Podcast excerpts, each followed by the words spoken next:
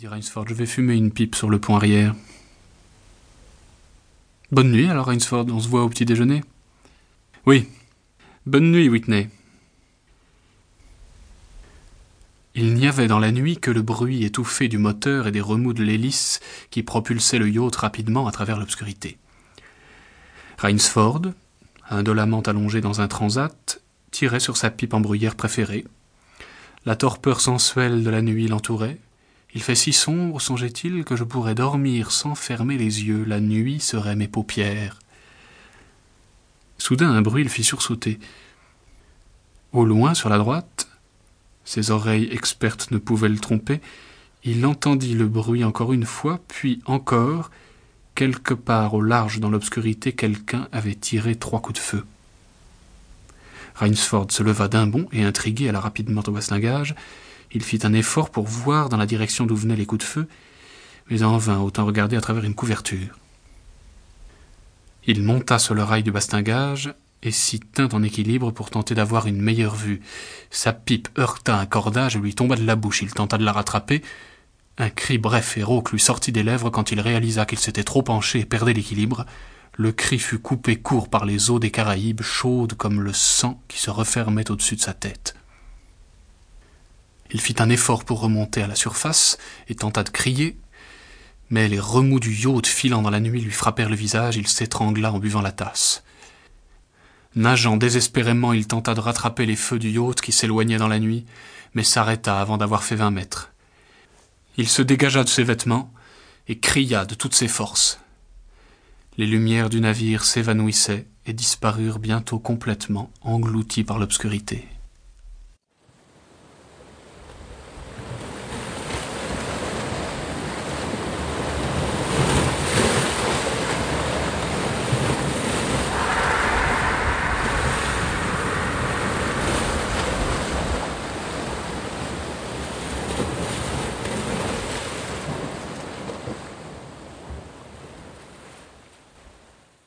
Rainsford se souvint des coups de feu.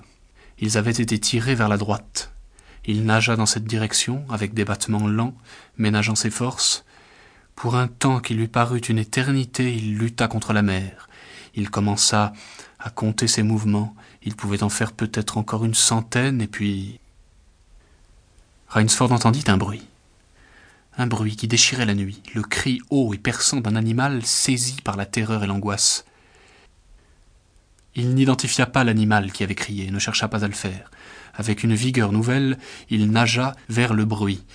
Il l'entendit à nouveau, puis le cri fut coupé par un autre, bref et sec. Pistolet, murmura-t-il, en nageant.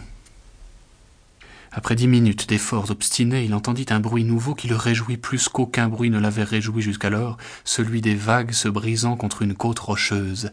Il était presque contre les rochers avant même de les avoir vus. Par une nuit moins calme, il se serait brisé contre eux.